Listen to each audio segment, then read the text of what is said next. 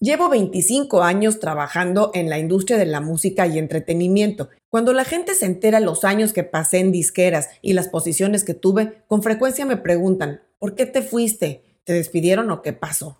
En el programa de hoy voy a contar cuáles son las cosas más importantes que aprendí en mi época de ejecutiva disquera y por qué decidí pasar la página.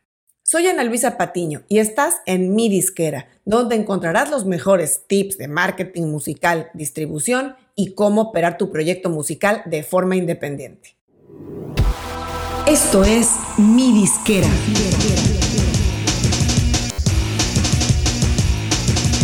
Mi disquera, donde tu música es tu negocio. Este programa es un poco distinto a los temas habituales. Normalmente hablamos de todo tipo de estrategias, recomendaciones, novedades y demás temas sobre marketing musical, distribución o cualquier cosa que le interese a los artistas independientes. Rara vez hablo de mí. Sin embargo, hoy decidí dedicar este programa corto a platicarles un poco y responder esta pregunta que me han hecho ustedes muchas veces. Algunas personas me han preguntado en YouTube o en redes sociales que de dónde salí, que con qué autoridad o con qué conocimiento aparezco un día de la noche a la mañana y empiezo a hablar de estos temas. Otros un poco más inquisidores cuestionan lo que hago o lo que digo y preguntan qué bases tengo para hablar de temas que otros personajes o youtubers aparentemente dominan. Y si yo no soy ni artista famosa, ni manager de algún artista, ni soy influencer o gurú de las redes sociales, pues ¿qué hago aquí?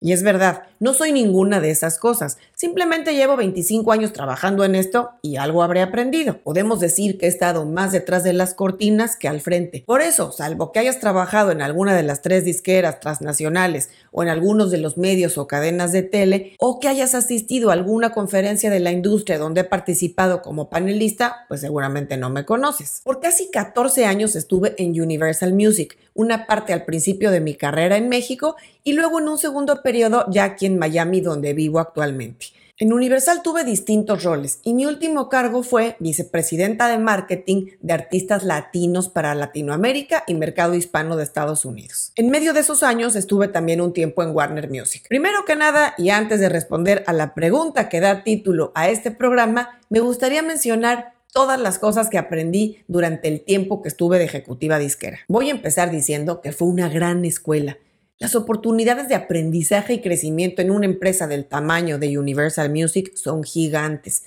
Cuando uno empieza a trabajar en una compañía así, aún estando en un escalón bajo en el organigrama, tienes acceso a muchos recursos que si uno aprovecha valen oro. Y no solo me refiero a la formación técnica o a conocimientos específicos, sino más que nada a las habilidades que uno puede ir formando al ver y respirar todos los días un ambiente así. Además de eso, como en esto de la música el panorama cambia y evoluciona todos los días, estando en una compañía grande, uno tiene la facilidad de aprender en la práctica y si tienes interés y las antenas levantadas, pues aprendes rápido. Así es que en el terreno práctico, cada día en el trabajo era una oportunidad nueva para aprender lo que estaba cambiando en el mercado allá afuera. Aprendí también que, valga la redundancia, uno nunca deja de aprender.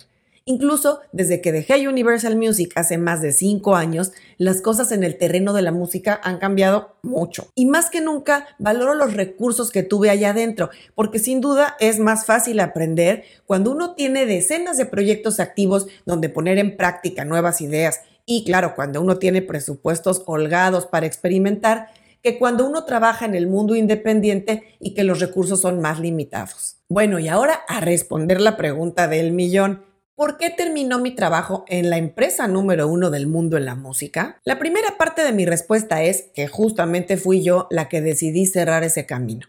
Tal vez no es fácil de entender. La gente piensa, ese nivel de sueldo, ese cargo, esos viajes, esa oficina. Y sí, sin duda son elementos que no son nada fáciles de dejar ir, pero la gente también suele perder de vista la parte que hay detrás de los intereses que uno tenga a largo plazo, del estilo de vida que uno quiere llevar. Y eso no es fácil sacrificar tampoco. En mi caso fue imposible. En un intermedio de tres años que tuve entre mi trabajo en Warner y mi segundo periodo en Universal Music, ya había trabajado como independiente y me había quedado con ganas de seguir esa ruta. Claro, la oportunidad de volver a una empresa como Universal a tomar en aquel entonces un departamento prácticamente nuevo era demasiada tentación. Y no me arrepiento para nada Agradezco muchísimo esa oportunidad porque fueron más de cinco años de aprendizaje intensivo en todo sentido. Pero justamente fue en ese periodo que tampoco tardé mucho en convencerme que pronto me tenía que ir, porque cada vez me atraía más la idea de volver a la independencia, de experimentar ideas y proyectos que en una empresa y en un cargo así no tienen cabida de ser dueña de mi tiempo, de mi agenda, de mis objetivos. En esos puestos, la agenda es muy clara.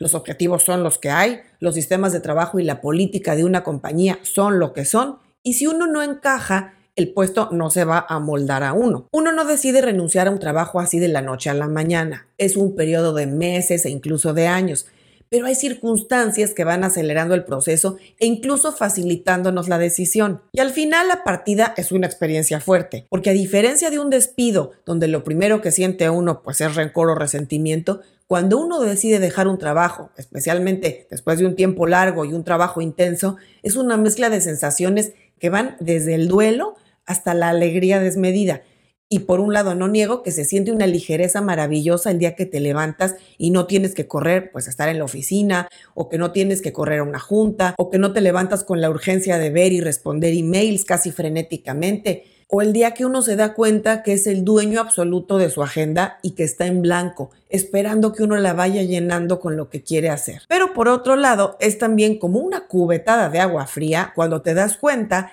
que levantas el teléfono o mandas un email y del otro lado nadie responde. Grillitos. Porque el día que uno ya no se sienta en una silla de un directivo o que tienes una tarjeta de presentación con cierto logo de una empresa, cuesta muchísimo trabajo que la gente te responda.